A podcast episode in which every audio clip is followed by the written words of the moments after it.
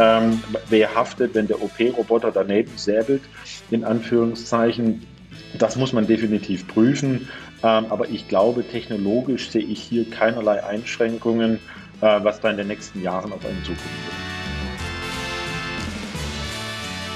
Herzlich willkommen zum Podcast Digital Sense Maker. Wir beschäftigen uns hier ja mit dem Sinn und dem Unsinn hinter äh, der Digitalisierung. Und Laufe des Lebens eines Mannes, und da bin ich ja einer, ist die Wahrscheinlichkeit relativ hoch, mal eine Prostata-Operation zu haben. Dazu begebe ich mich heutzutage in eine spezialisierte Klinik fern der Familie. Wäre es nicht viel angenehmer, könnte die Operation bei meinem Hausarzt am Ort stattfinden? Also gemeinsam mit ihm begebe ich mich auf den Parkplatz. Dort ist über Nacht der Operationsroboter Da Vinci eingetroffen. Und zwar mit einem autonomen Fahrzeug in Größe eines kleinen Operationssaals. Jetzt so mobile Operationssäle, die gibt es schon relativ lange. Im Irak zum Beispiel und anderen Kriegsgebieten sind die oft der einzige Ort, wo also so ein kleiner Container auf der Ladefläche eines LKWs, äh, das ist dann der Ort, wo eine lebensrettende Operation stattfinden kann. Ähm, natürlich nicht mit einem Roboter, sondern da ist noch ein Arzt äh, mit vor Ort. Es gibt schon seit einiger Zeit, seit 20 Jahren, den Da Vinci Operationsroboter. Der macht so Prostata-Operationen allerdings nicht alleine, sondern der ist vor allen Dingen dazu zuständig, dass das Wackeln des Arztes, das sogenannte Tremor, rausgefiltert wird. Aber der Operationsroboter, der lernt mit und der ist dann ist die Operation auch relativ schnell und ohne große äh, Wunden. Und ganz am Ende kann der Roboter zumindest schon die Wunde zunähen. Der Hausarzt ist nur noch da, um mich zu beruhigen, also die, mir die nötige Sicherheit zu geben. Die Operation dauert nur ein paar Minuten und dann steigt der Hausarzt auch schon wieder aus und der selbstfahrende Operationssaal, äh, der bringt mich dann nach Hause. Dort steigt dann ein äh, Pflegeroboter mit mir aus, der bringt mich nach oben, bleibt noch drei, vier Tage bei mir zu Hause, damit es mir auch gut geht und fährt dann äh, seinem Operationssaal hinterher, natürlich mit den öffentlichen Verkehrsmitteln. Mein heutiger Gast ist für die äh, Geschäftsführer bei den Regiomed Kliniken mit 5000 äh, Mitarbeitern. Michael Musik ist dort zuständig für die digitale Transformation in den Häusern in Bayern und Thüringen. Michael, freut mich sehr, dass du heute mein Gast bist. Hallo Christoph, freut mich auch sehr. Ja, wie klingt denn das, wenn es in Zukunft keine Krankenhäuser mehr brauchen würde und die fahren alle autonom durch die Gegend? Also es ist ein, ein schönes Gedankenexperiment. Ähm, die Frage ist, ob du den Hausarzt in Zukunft noch hast oder ob dieser Hausarzt eigentlich dich telemedizinisch unterstützt äh, und auch gar nicht mehr reell bei dir ist, weil die Frage ist ja, die man sich stellen muss, ähm, wie viel Arzt ist reell vor Ort und wie viel Arzt ist virtuell vor Ort. Ich denke, in ländlichen Regionen ähm, ist es bestimmt herausfordernd, ähm, die medizinische Versorgung in Zukunft aufrechtzuerhalten. Aber da könnte man solche Gedankenexperimente für komplexe Eingriffe definitiv durchdenken.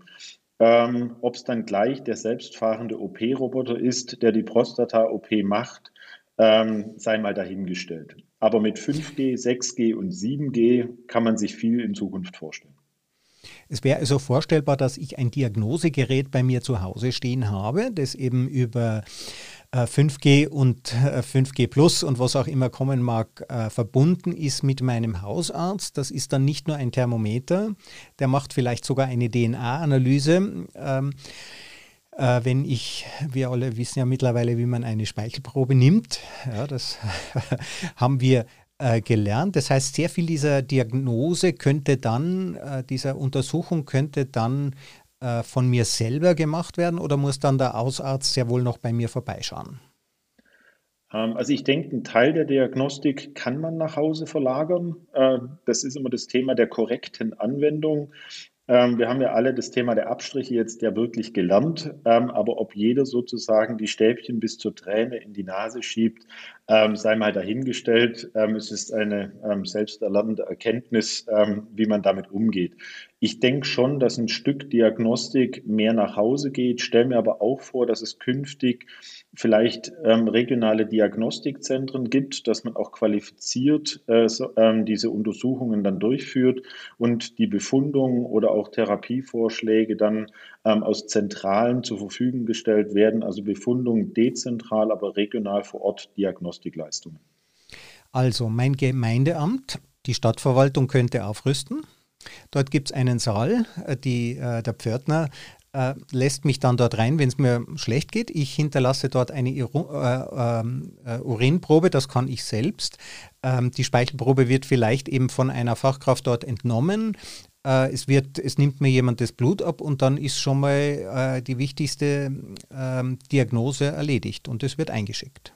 Ja, also sowas denke ich wird vorstellbar sein, kann auch, sage ich mal, ein Hausarztdiagnostikzentrum oder dergleichen sein, ein kleines Gesundheitszentrum, ähm, was so eingerichtet ist, wo die Grunddiagnostik definitiv zur Verfügung steht. Es gibt ja inzwischen auch gerade im Bereich der Labordiagnostik Point-of-Care-Testing, also die sogenannten POC-Geräte, die im klinischen Betrieb ja schon eingesetzt werden. Die Entwicklung ist rasant. Und ich glaube auch, dass man äh, durch diese Geräte auch vor Ort schon die ersten Parameter ähm, sauber bekommt. Aber die Interpretation wird die Herausforderung sein für den, der dann den Laborbefund in der Hand hält. Also was wir ja auch bei Corona gelernt haben, diese Diagnostik wird jetzt von manchen Ärzten vor Ort durchgeführt. Die müssen diese Dinge nicht mehr einschicken. Und äh, das, was du sagst, das sind dann Geräte, äh, die können die unterschiedlichsten äh, Diagnosen dann bereits stellen. Oder die Diagnose ist wahrscheinlich zu weit. Die ähm, äh, ermitteln die unterschiedlichsten Parameter, erfassen die Daten, meine Vitaldaten aus unterschiedlichen Sensoren, unterschiedlichen Körperflüssigkeiten und dergleichen. Und dann Braucht es da immer noch den Arzt oder wird eine künstliche Intelligenz da nicht sehr viel genauer äh, ermitteln können, was mir eigentlich fehlt? Für mich ist es so, dass die Laborparameter ähm, mittelfristig definitiv äh, durch eine künstliche Intelligenz maßgeblich unterstützt werden, ähm, wo man wirklich sagen kann, hier gibt es ähm, den Befundvorschlag, äh, Therapieempfehlung und dergleichen ähm, durch entsprechende ähm, Software die dann zentral zur Verfügung gestellt wird, äh, das Ganze interpretiert, gegebenenfalls schon in der Cloud, äh, um dann wirklich auch ähm, hier die Ergebnisse schnell und effektiv auf dem Tisch liegen zu haben. Ich denke, bei komplexen Parametern oder den Zusammenhängen, da muss die Software in den nächsten Jahren viel lernen. Aber wenn man langfristig denkt, glaube ich, dass es gerade im Bereich der Laborparameter in der bildgebenden Diagnostik hier sehr schnell gehen wird, weil es gibt Massendaten dazu äh, und da lernt die Software sehr, sehr schnell. Ja, lohnt sich dann für mich überhaupt noch jetzt ein Medizinstudium zu beginnen? Oder ähm, bin ich dann arbeitslos? ähm, also es lohnt sich definitiv, ein Medizinstudium zu beginnen. Ähm, wichtig, denke ich, ist, dass man im Medizinstudium sich sozusagen mit dieser Materie auseinandersetzt. Ich denke, ähm, in Anführungszeichen, das medizinische Massengeschäft ähm, wird eine Software sehr gut abbilden können, unterstützt den Arzt auch ähm, aber bei komplexen Zusammenhängen wird der Arzt noch viele, viele Jahre gebraucht werden, ähm, um dann auch die richtige Entscheidung zu treffen. Aber der, ich glaube, der Arztberuf wandelt sich wesentlich in den nächsten 10, 20, 30 Jahren. Wie schaut es dann aus? Was, was, was bleibt dann noch für den Arzt zu tun? Hm, also ich denke nicht, dass die OP-Roboter in den nächsten Jahren jegliche OP ähm, entsprechend übernehmen können. Also sage ich mal, es wird immer noch ein Teil ähm, der Operationsleistungen definitiv äh, durch den Mensch durchgeführt werden müssen. Ähm, wenn man ein attraktives, langfristiges Zukunftsbild für den Arzt sehen möchte, ist die Frage, wenn die OP-Roboter deutlich besser werden, ob das Thema Homeoffice für den Arzt ähm, mit entsprechend ähm, guter Anbindung dann auch in, äh, so etabliert werden kann, dass man sagen kann, auch die OP kann äh, von der Ferne durch den Spezialisten bundesweit oder auch ähm, überregional durchgeführt werden, um dann auch zu sagen, man hat immer den Zugriff auf den äh, Spezialisten, man hat das OP-Team vor Ort, aber der ähm, Spezialist ist nicht mehr vor Ort, äh, sondern greift einfach virtuell darauf zu. Also ein Kollege, ein Arzt hat mir, Urologe hat mir erzählt, also erst nachdem er 200 Mal mit dem Da Vinci operiert hat, kann man das auch wirklich. Und dann natürlich auch für die entsprechenden Operationen. Das heißt, ich kann auf die extreme Erfahrung von Spezialisten für ganz spezielle Operationen zugreifen, obwohl die vielleicht 1000 Kilometer weiter weg sind. Und Heute reisen ja Ärzte manchmal mit dem Flugzeug, um eine Transplantation, äh, ganz eine schwierige Transplantation durchzuführen. In Zukunft, und der verliert natürlich die Reisezeit, das ist ja eigentlich das Problem. Ähm, und irgendwann fällt der Arzt ja auch um nach 16 Stunden Operation, das hält ja keiner mehr aus. Also werden die schneller und einfacher? Ja, also für mich wird es künftig schneller und einfacher. Ähm, vor allem der Zugriff auf die Spezialisten wird äh, mittelfristig, glaube ich, eine, äh, einem breiteren Publikum oder einem breiteren Patientenkreis dann zur Verfügung gestellt werden können. Ähm, weil ja, es entfällt die Reisezeit und ich glaube aber auch das Training von Jüngeren, ähm, die werden schneller in diese Technologien auch reinkommen äh, um dann auch, sagen wir, vom Studium aus sich mit diesen Technologien schon auseinanderzusetzen und dann wird es wesentlich effektiver.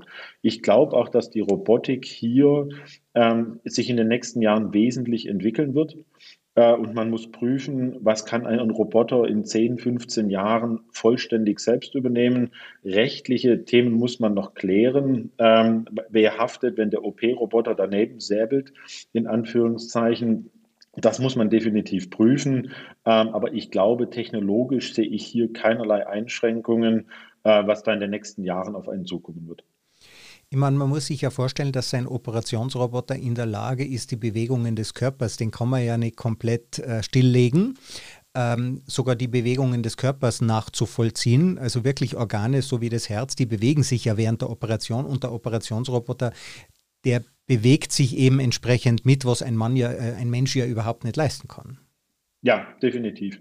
Also ich, ich sage, langfristig ähm, wird der OP-Roboter effektiver werden ähm, wie der Mensch. Äh, ich glaube, wir sind hier momentan in einem großen Wandel. Ja, zum Da Vinci-Roboter. Jetzt gibt es ja auch andere Hersteller, äh, die sozusagen auch diesen Weg ähm, dann gehen. Der Markt wird Zug um Zug ähm, auch einem gewissen Wettbewerb jetzt unterzogen. Und ich glaube auch technologisch das Thema 3D-Drucker wird ein großes Thema werden, weil bis dato sind es ja Standardimplantate, die ein Stück weit mit angepasst werden.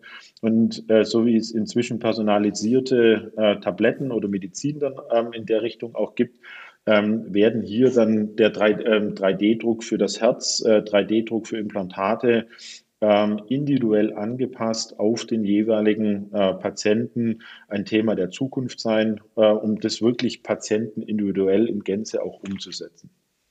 Da gibt es ja relativ äh, klassische 3D-Drucke, die heute schon möglich sind. Also man kann sich mit einem speziellen Verfahren, habe ich mal kennengelernt, den Zahn ziehen lassen und das Implantat muss dann nicht ein halbes Jahr später in die, äh, muss nochmal äh, die, die, die verheilte Stelle im Gebiss nochmal aufgebohrt werden. Nein, nach drei, vier Stunden, der Zahn wird sofort eingescannt, nach drei, vier Stunden äh, ist, ist das, ähm, der, der, bevor die Heilung äh, abgeschlossen ist, ist der fertige 3D-Zahn äh, vorhanden. Der passt exakt wieder in diese Wunde rein und muss nur einfach eingesetzt werden werden.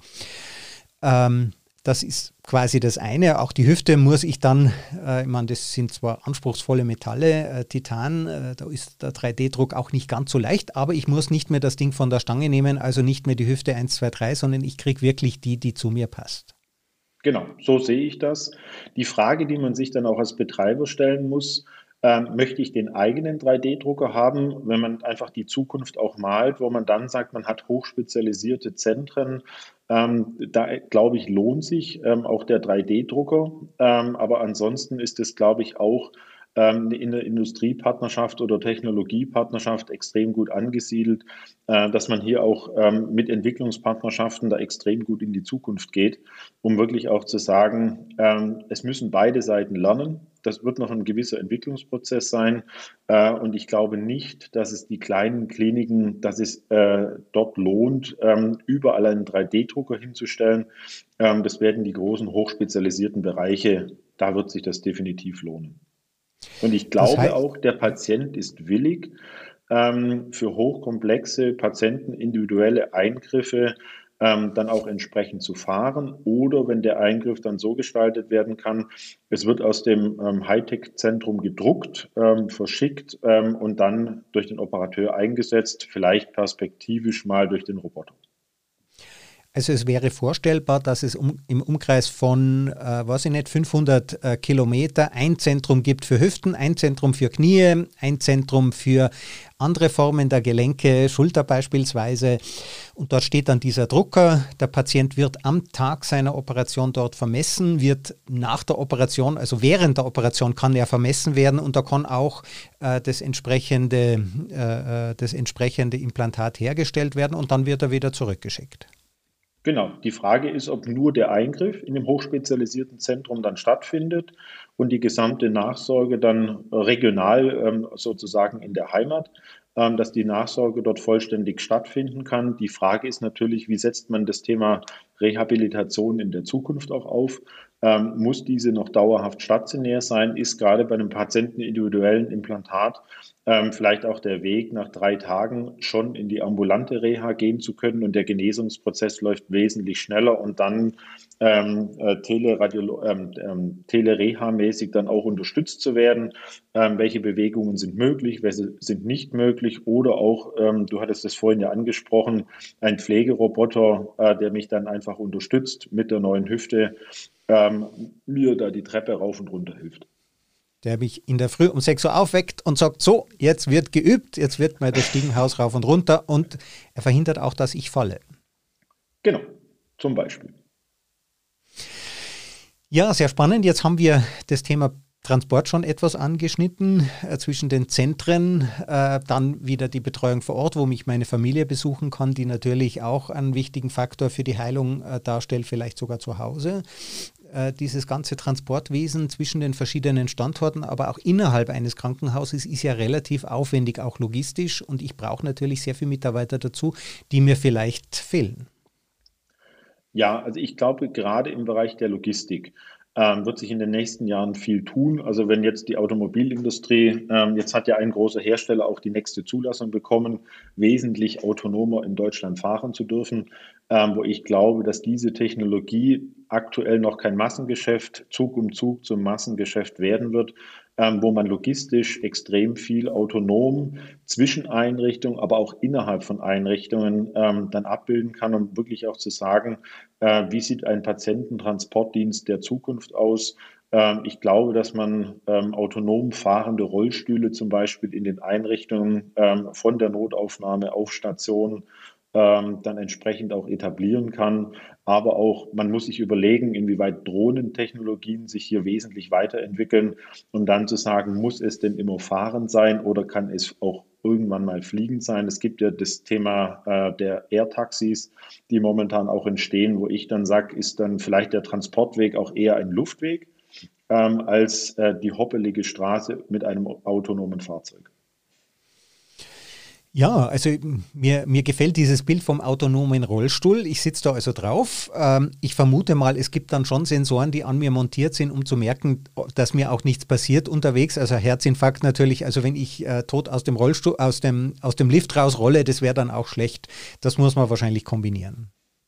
Das muss man definitiv kombinieren. Ich glaube, man muss auch die Transportfähigkeit äh, des jeweiligen Patienten dann individuell festlegen. Ist er transportfähig über einen Rollstuhl? Gibt es äh, gegebenenfalls einen, ähm, dann einen ähm, selbstlenkenden Geh, äh, äh, Gehwagen, der mich dann durch die Einrichtung auch begleitet, wenn ich gehfähig bin?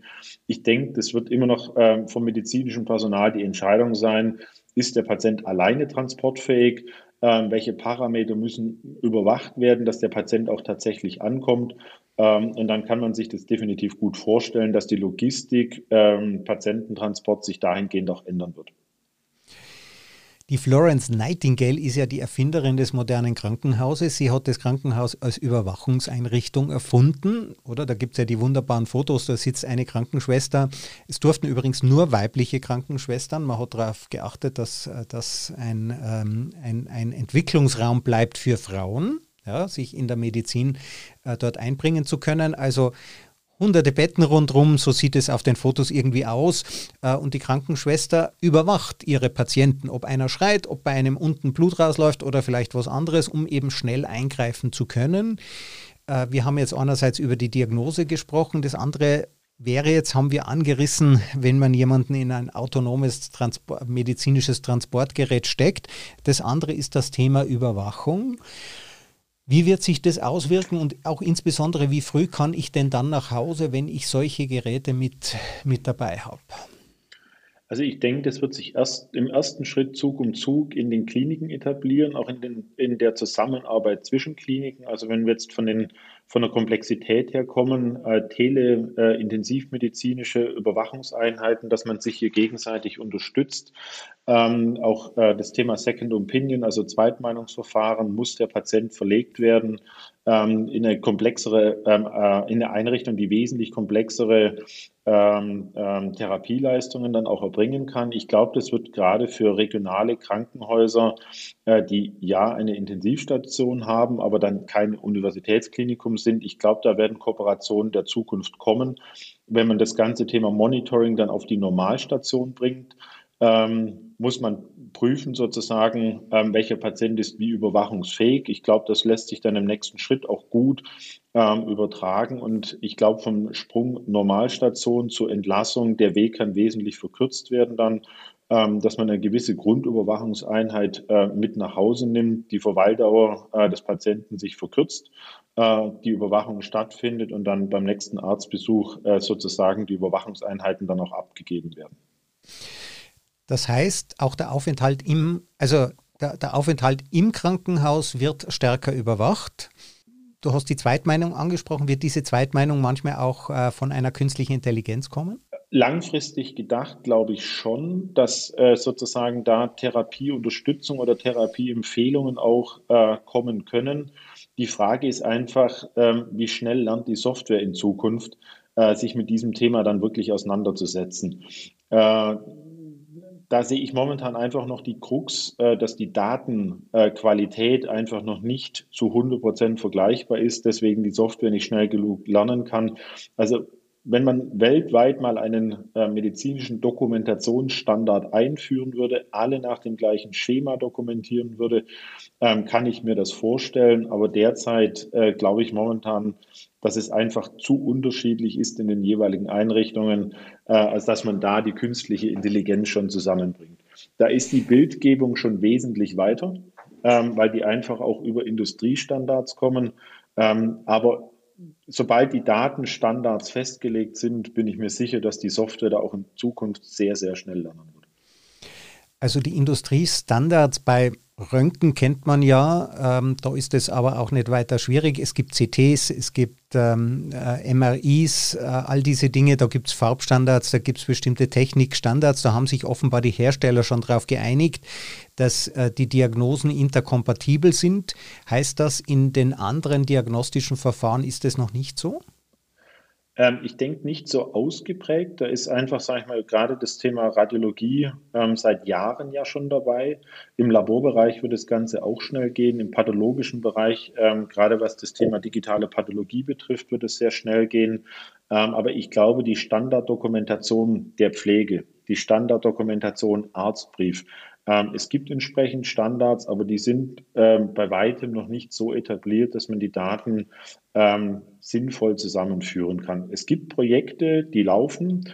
Ähm, und da setze ich äh, momentan auch viel drauf, dass, äh, sagen wir, in den nächsten Jahren diese Standardisierung auch ähm, in den Einrichtungen vollzogen wird, ähm, um hier wirklich mal einen wesentlichen Schritt dann auch weiterzukommen auch jetzt nicht nur Kliniken zu unterstützen, äh, sondern auch ähm, Hausärzte, äh, und weitere, äh, die einfach in Gesundheitsberufen tätig sind. Ähm, weil ich glaube, man darf nicht nur in die komplexen äh, Klinikaufenthalte denken. Ähm, und dann ist immer die Frage, was kommt von der Klinik sozusagen zum niedergelassenen Arzt und was kommt vom niedergelassenen Arzt zum Patienten nach Hause. Und da muss man Zug um Zug die Differenzierung auch der KI dann vornehmen. Ähm, dann bekomme ich halt auf meinem iPhone oder einem sonstigen Gerät die Meldung, was ich wann, wo, wie zu tun habe. Jetzt verbringen ja, verbringt ja das medizinische Personal, Ärzte, äh, Pflegepersonal einen Gutteil ihrer Zeit gerade mit dieser Dokumentation.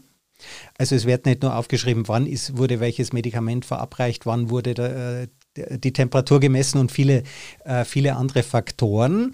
Das heißt, einerseits ist das sehr, sehr zeitaufwendig und das ist ja nicht das, warum die diesen Beruf ergriffen haben, ist ein Frustrationspotenzial. Andererseits bedeutet Standardisierung im Normalfall, dass bei der einen Dokumentation fünf Parameter aufgenommen wurden und bei der anderen Dokumentationstechnik sind es sechs und zwei davon sind gemeinsam. Das heißt, am Ende werden zehn Parameter übernommen.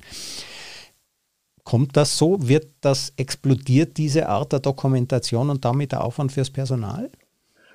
Ähm, nicht, wenn wir jetzt gegensteuern. Also ich glaube, dass man ähm, einen Großteil der Dokumentation ähm, auch Zug um Zug wesentlich vereinfachen kann. Das heißt, äh, gerade das Thema Vitalparameter, also was kann man eigentlich standardisiert ähm, erheben, automatisiert ähm, in die Kranken- oder Patientenakte, äh, Gesundheitsakte, wie man äh, es auch immer nennen möchte, äh, entsprechend einspielen. Ich glaube, da kann man wesentlich noch unterstützen, ähm, dass man hier einen Schritt weiterkommt. Und äh, es sind Technologien ähm, vorhanden, die noch nicht in der Masse verfügbar sind. Äh, aber ich glaube, da wird es in den nächsten Jahren, ähm, werden da viele Themen noch auf den Markt kommen. Das Ultraschallgeräteanbindung war vor vielen Jahren auch noch nicht denkbar. Jetzt kann das Bild automatisiert übertragen werden. Die ganze Wunddokumentation kann automatisiert übertragen werden. Die Bilddokumentation. Ich hoffe ähm, und stecke da auch meine Energie gerne rein, dass der Dokumentationsaufwand wesentlich weniger wird durch Automatisierung und Vernetzung in den Einrichtungen, äh, dass wir dem medizinischen Personal wieder die Ressource schaffen, sich um den Menschen zu kümmern, äh, um die Pflege, um die ähm, ärztliche Betreuung, äh, dass wir hier einen wesentlichen, wesentlichen Schritt weiterkommen. Denn so wie es heute ausschaut, machen wir die Menschen eigentlich zu Robotern. Wir sagen ihnen, wann sie was zu tun haben. Da gibt es dann genaue Anweisungen, wann ist äh, welche Aufgabe zu erledigen, genaue Checklisten abzuarbeiten. Das ist eigentlich das, äh, wie wir auch einen entsprechenden Roboter programmieren würden. Also ein medizinisches Personal schaut halt, ähm, muss sich an, an exakteste Anwendungen äh, halten und, und die Motivation, denke ich, und, und dafür das, das, den Patienten zu heilen, das kommt dann oft zu kurz. Ja, kommt, denke ich, inzwischen ähm, zu kurz. Äh, Thema ist, dass man auch immer mehr Dokumentationsaufwand bekommt, also die ganzen gesetzlichen Vorgaben, Regulierungen, Richtlinien, Fachgesellschaften äh, diese muss man alle übereinander legen. Äh, und hier muss man wirklich dringend ähm, handeln, dass wir hier automatisiert dokumentieren, was möglich ist. Äh, auch überlegen in diesem Schritt, was kann man einem Roboter im Grundsatz ähm, schon übergeben. Thema Pflegeroboter hattest du ja vorhin auch angesprochen. Ähm, Thema Essensreichung, Thema Getränkelieferung, ähm, sage ich mal, die Pflegehilfstätigkeiten da auch massiv mit zu unterstützen, ähm, aber dann wirklich auch im nächsten Schritt zu sagen, wie bekommen wir das medizinische Personal wieder zur individuellen Eigenverantwortung für den Patienten und steuern sie nicht als menschlichen Roboter. Das kann ja nicht das Ziel des Gesundheitswesens sein. Ich wünsche mir ja irgendwann mal von einem Pflegeroboter betreut zu werden, wenn ich richtig alt bin, damit mein Pflegepersonal Zeit hat, mich zu berühren, mit mir zu reden, mich, sich mit mir auseinanderzusetzen und nicht ständig mit Rückenerkrankungen zu kämpfen, weil die die halbe Zeit damit verbringen, sich die Gesundheit zu ruinieren, weil die mich in die Badewanne heben müssen. Ja, also äh, da gibt es ja auch, ähm, sag ich mal, äh, im asiatischen Raum gibt es ja schon die ersten Pflegeroboter, ähm, die sich da auch wesentlich weiterentwickeln ähm, wo ich dann sage, gerade bei diesen ganzen Hilfstätigkeiten ähm, sehe ich schon großes Potenzial auch in Zukunft äh, mit der Robotik auch umzugehen. Man muss natürlich immer überprüfen, in dem Falle, ähm, wer ist dann äh, für den Betrieb auch wie verantwortlich. Da wird auf die technischen Abteilungen, ähm, auch die ähm, Medizintechnik, IT in den nächsten Jahren sehr viel ähm, ähm, zukommen, weil die Vernetzung äh, dieses gesamten komplexen Systems immer herausfordernder wird. Ähm, ich glaube aber, es ist am Ende lösbar. Äh, die Frage ist, ob das die Kliniken oder Einrichtungen selbst tun oder ob man dann wirklich sagen muss, man braucht hier Industriepartner oder sonstige, die dann sagen, im Schulterschluss ähm, sind die mit für den Betrieb verantwortlich für Vernetzungstechnologien, weil die einfach auch die wesentlich bessere Manpower dann am Ende haben. Jetzt als Patient profitiere ich erstmal von all diesen Vorteilen. Die Diagnostik wird zuverlässiger, meine Überwachung meiner Vitalparameter, es wird frühzeitiger entdeckt, ob, ob ich gerade hops gehe und man kann noch eingreifen. Die Diagnose wird immer genauer, also es werden auch Krankheiten nicht mehr so übersehen. Davon profitiere ich ja jetzt erstmal stark. Aber ich komme dann natürlich in die, die, das Krankenhaus wird immer mehr zur Maschine, zur Fabrik, zur Gesundheitsfabrik. Ähm, und am Ende gibt es dort vielleicht gar kein Personal mehr, ja, weil ähm, das ja viel zu teuer wird. Wie gehe ich denn mit der Würde des Menschen äh, um in solchen hochmechanisierten Systemen? Also ich glaube, ein Krankenhaus oder eine solche Einrichtung wird nie personalfrei sein. Ähm, es wird immer noch ähm, dieses ganze Thema ähm, Betreuung oder ähm, Pflege vor Ort sein. Es wird immer noch ein Arzt vor Ort sein. Ähm, man wird im nächsten Schritt wahrscheinlich die Stellen, die man langfristig nicht besetzen kann, mit Technologien wesentlich unterstützen, ähm, aber nie ersetzen können. Der Arbeit, wir haben ja jetzt einen großen Arbeitskräftemangel äh, im medizinischen Bereich, nicht nur im medizinischen, aber dort natürlich auch. Und jetzt gibt es ja neue Pflichten, äh, die diesen Mangel nochmal äh, verstärken werden. Äh, kann denn, und andererseits gibt es die Angst vor Arbeitsplatzverlust durch die Digitalisierung, kann die Digitalisierung überhaupt schnell genug voranschreiten, um diesen Arbeitskräftemangel auszugleichen? Ich hoffe, muss ich wirklich so sagen, dass, ähm, dass ich das hoffe, dass da, ähm, sagen wir, die ähm, Automatisierung, Digitalisierung und Robotik äh, hier einen wesentlichen Beitrag in den nächsten Jahren leisten wird. Ähm, ich mag da aber Stand heute gar keine Prognose abgeben, ob wir den Fachkräftemangel, der entsteht, ähm, wirklich decken können. Die Frage ähm, ist ja, wie sieht das Gesundheitswesen auch der Zukunft aus? Also wie viele solche Standorte habe ich, die für die komplexen Eingriffe sind? Wie viele regionale Kliniken habe ich, dass die Pflege und die OPs vor Ort noch ein Stück weit stattfinden können? Äh, und das wird am Ende die Fragestellung sein, wen brauche ich wo, in welcher Menge, sage ich jetzt mal, ähm, um dieses System in Gänze am Laufen zu halten. Da gibt es ja immer auch das Spannungsfeld Zentralisierung und Dezentralisierung. Als Patient wünscht sich jeder die Universitätsklinik im Dorf, äh, die äh, hohen Professoren äh, der Medizin äh, denken sich, eigentlich braucht es nur sie, es braucht nur die, die Zentraleinrichtung und zwar in der Hauptstadt. Äh, und sie selber sind dann Herr über 2000 Abteilungen. Ähm, wird sich da ein Gleichgewicht einpendeln? Braucht man überhaupt noch die, äh, die ultra große Klinik, die ja vom Preis-Leistungs-Verhältnis ihre, äh, durchaus ihre Herausforderungen hat? Oder ist es zum Beispiel auch denkbar, dass es Einkaufszentren mit Klinik und Kino gibt? Ähm, also Einkaufszentrum mit Klinik äh, und Kino kann ich mir jetzt äh, im ersten Aufschlag nicht vorstellen.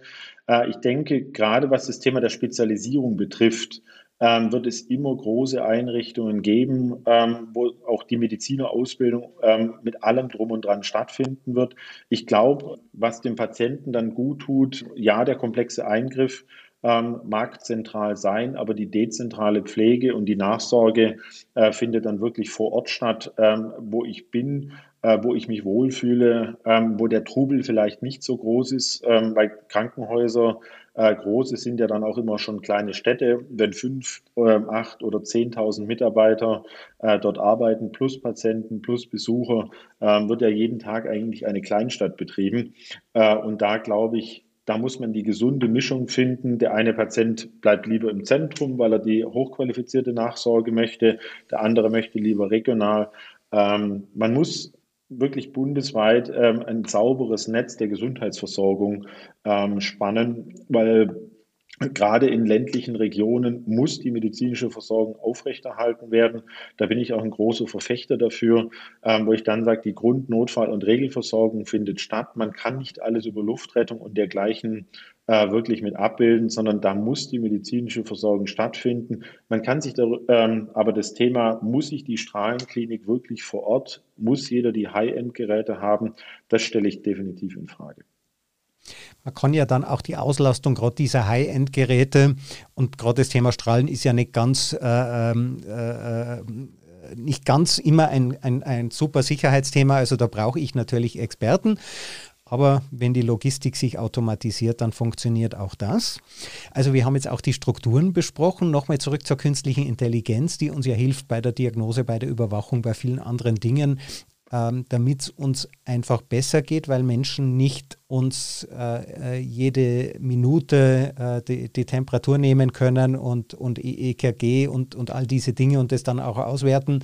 Heute ist es bei der äh, Intensivstation ein Alarm, wenn ein bestimmter Wert unter äh, unter einen bestimmten Parameter sinkt. Aber natürlich wäre es schöner, wenn eine künstliche Intelligenz einfach mal schaut, schon im Vorfeld, welche Muster bauen sich dort auf.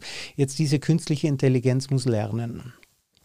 damit sie was kann. Die braucht richtig viele Daten. Ich war vor ähm, Ende November 2019 war ich in China und wir haben dort eine Firma besucht und die hat gesagt, ja, zum Lernen unserer künstlichen Intelligenz haben wir die medizinischen Daten, die vollen medizinischen Daten von 600 Millionen Menschen.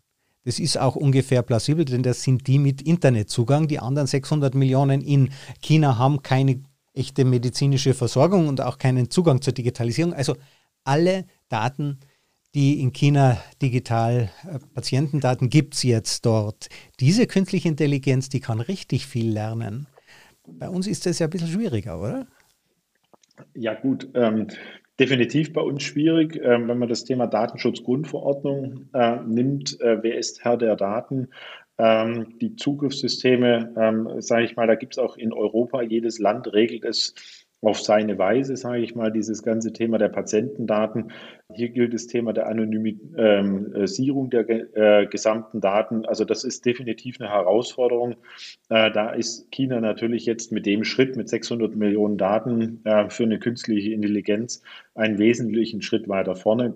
Die Frage ist aber, ähm, ob man das am Ende will. Ich bin jemand, wo ich dann sage, wenn mir medizinisch geholfen werden kann, stelle ich meine Daten gerne zur Verfügung, ähm, weil am Ende kostet mich meine Nicht-Datenlieferung im Extremfall das Leben. Und dann sage ich, dann äh, gebe ich meine Daten sorgsam meine Datenhoheit entsprechend ab und sage, okay, die künstliche Intelligenz ähm, überwacht mich, ob das jetzt über eine Smartwatch ist oder dergleichen und gibt mir dann äh, sozusagen bei einzelnen Parametern Hinweise, ähm, jetzt drehe ich durch oder dergleichen. Ich bin auf dem Weg zum Herzinfarkt, ich arbeite zu viel oder ich arbeite zu wenig. Ich glaube, die Hinweise werden definitiv dann auch Zug um Zug in Europa Einzug halten, aber natürlich nicht mit der Performance ähm, mit 600 Millionen Datensätzen. Also auch ich stelle meine Daten immer zur Verfügung. Das gilt auch für mein Smartphone. Äh, wenn ich die Anfrage kriege, ob ich Daten zur Verfügung stelle, ich nutze diese Dinge, ich will, dass die besser werden und ich sehe es als meine Bürgerpflicht, dort die Daten zur Verfügung zu stellen. Jetzt ist es auch kein Problem, wenn die künstliche Intelligenz meine Daten hat. Aber ich habe hier mal mit einem Komplexitätsforscher gesprochen in diesem Podcast und äh, er hat gesagt, so wie wir es von Amazon kennen, Kunden, die dieses Produkt gekauft haben, haben auch folgendes Produkt gekauft. Menschen, die diese Diagnose hatten, haben 20 Jahre später folgende Krankheiten bekommen. Mein Arbeitgeber hat natürlich keine große Freude mit mir, wenn ich zum Risiko für ihn werde. Ja, das sind natürlich die Herausforderungen. Also ich stelle meine Daten, sage ich mal, nach Prüfung zur Verfügung. Also nicht jeder bekommt alles. Ähm, da äh, bin ich jemand, ähm, wo ich schon darauf achte, im Sinne der kontrollierten Datensparsamkeit, sage ich mal, damit umzugehen, weil gerade dieses Thema, welche, ähm, also wie wird ähm, ähm, baut ähm, ein System im Hintergrund auch die Informationen zusammen, mein Fahrverhalten, mein Telefonier, ähm, mein Telefonatverhalten, ähm, meine medizinischen Daten, meine Arbeitszeiten und dergleichen und ähm, ähm, entwickelt dann da daraus, ähm, der Herr Musik wird in den nächsten Jahren nicht mehr lange arbeiten, wenn er weiterhin äh, knapp über acht Stunden am Tag dran sitzt. das wird natürlich eine Herausforderung werden. Ich glaube, es muss sauber reguliert werden, wer welche Daten bekommt. Ähm, aber natürlich kann man auch, ähm, ich bin immer ein Freund von 97 weißen und drei schwarzen Schafen. Ich glaube, wenn 97 weiße ähm, Schafe mit den Daten richtig umgehen, geht das alles in die Richtung und es wird die drei schwarzen Schafe geben, die versuchen, Kombinationen ähm, herbeizuführen, wo man dann sagt, mit 48 Jahren kommt die fristlose Kündigung, weil es ist garantiert, dass er nicht länger arbeiten kann. Ich denke, als Gesellschaft äh, gehen wir ja auf einen großen Arbeitskräftemangel zu. Ähm, unsere Gesellschaften schrumpfen ja ganz stark. Unsere Geburtenraten sind weit unter der, dem, äh, der Reproduktionsrate.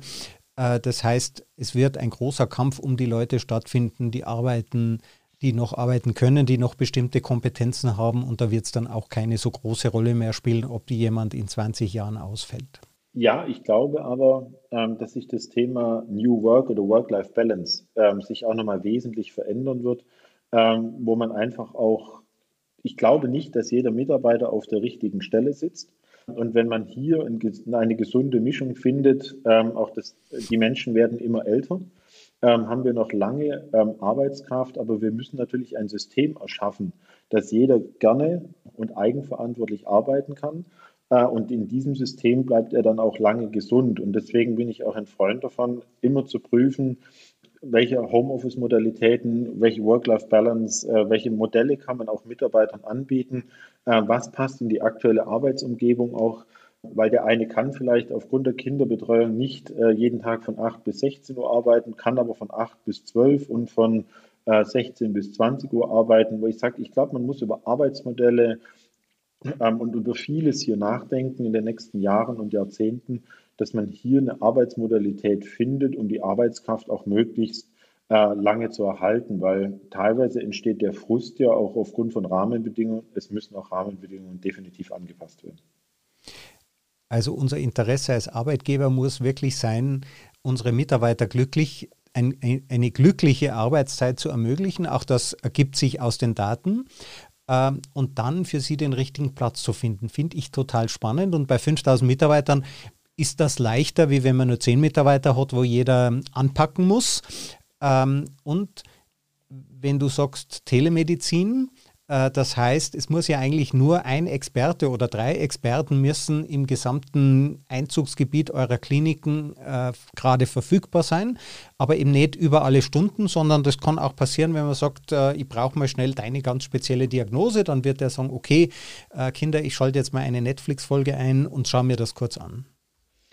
Ja, also ich glaube, dass am Ende äh, das auch in die Richtung gehen wird. Ähm, also man kann sich über Arbeitszeitmodelle unterhalten, ähm, wo man dann sagt, es gibt den Tagdienst, ähm, es gibt ähm, dann eine frühe Rufbereitschaft oder ähm, aber auch den Weg, es gibt äh, die telemedizinische Nachtanbindung, äh, dann über Zentren. Die Frage ist, ob man das innerhalb eines Konzerns oder Verbunds regeln muss oder ob das dann auch wirklich überregional stattfinden kann, dass man dann sagen kann, man kann ähm, in ländlichen Regionen wirklich ähm, so etwas anbieten. Es gibt hier die ärztliche Versorgung, medizinische Versorgung in Gänze, ähm, aber die Professionalität wird dann über Nacht, über Wochenenddienste und dergleichen äh, zugeschaltet und dann gibt es Telemedizinzentren, die sieben mal 24 Stunden äh, bei der Diagnostik und Therapieempfehlung dann auch wirklich helfen.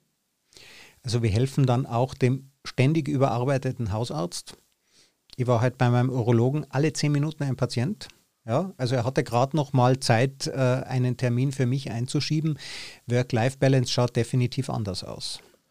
Ja, definitiv. Also die Frage ist, was macht der Urologe am Ende wirklich und wie viele Patienten können dann ähm, einfach auch telemedizinisch kurz in einer Videosprechstunde ähm, ähm, die Diagnose ähm, auch entsprechend äh, bekommen. Man sieht ja, sagen wir mal, das Thema Telemedizin oder Teleklinik ähm, hat ja so einen gewissen Schub jetzt auch bekommen, wo ich dann sage, muss denn wirklich jeder zum Arzt gehen ähm, oder kann man da nicht auch viel telemedizinisch abfangen und hier wirklich eine Landschaft schaffen, dass der Arzt sich wieder auch mehr um wirklich jeden Patienten kümmern kann. Ich finde, es ist eine schöne Perspektive, mit der wir äh, hier enden können.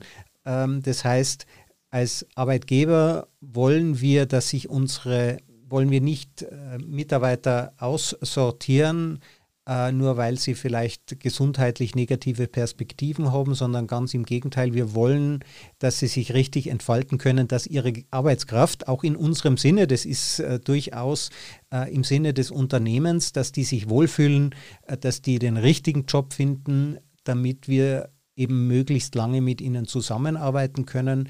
Und wir wollen ihnen die Autonomie zurückgeben, dass sie eben das tun, wofür sie diesen äh, schönen medizinischen, gesundheitlichen Beruf ergriffen haben, weil eben der ganze äh, Dokumentationswahnsinn und was da herum noch stattfindet, ähm, weil der eben automatisiert wird. Ja, also das ist auch mit mein ganz großes Ziel, ähm, sozusagen diesen Weg auch zu gehen, ähm, dass der Mensch wieder im Vordergrund steht, der Patient im Vordergrund steht dass wir hier ähm, auch wieder die Sorge für den Mensch ähm, teilen und tragen können. Und ich glaube auch, wenn man auch die administrativen Bereiche sieht, dass man hier auch noch viel mit künstlicher Intelligenz machen kann. Und wenn man hier den Personalbereich einfach mal nimmt, äh, um dann zu sagen, es gibt optimale Stellenbeschreibungen, es gibt dann optimale Kriterien für den Mitarbeiter, was möchte er, was möchte er nicht, und dass man hier auch die Arbeitsplatzmodelle für die Zukunft findet, gesunde Mischungen, ähm, meinetwegen aus Homeoffice ähm, und äh, vor Ort. Ähm, telemedizinische Zusatzbetreuungen und dass man hier eine Arbeitsplatzatmosphäre langfristig schaffen kann, dass jeder Mitarbeiter das tut, was ihm wirklich Spaß macht, weil ich finde, Arbeiten muss die Grundbedingung sein, dass es Spaß macht, weil ich glaube, sonst hat man keine Freude daran ähm, und äh, geht auch Zug um Zug eher auf die Reise. Und ich glaube, wenn das Reisen von Mitarbeitern mal zwischen verschiedenen Unternehmen aufhört, haben schon viele gewonnen. Michael Musik, ein wunderbares äh, Schlusswort, dem kann man nichts hinzufügen. Vielen Dank, dass du da warst. Ich danke dir auch, Christoph, ein super spannender Podcast und freue mich schon drauf, ähm, was dann hier die Diskussion danach ergibt.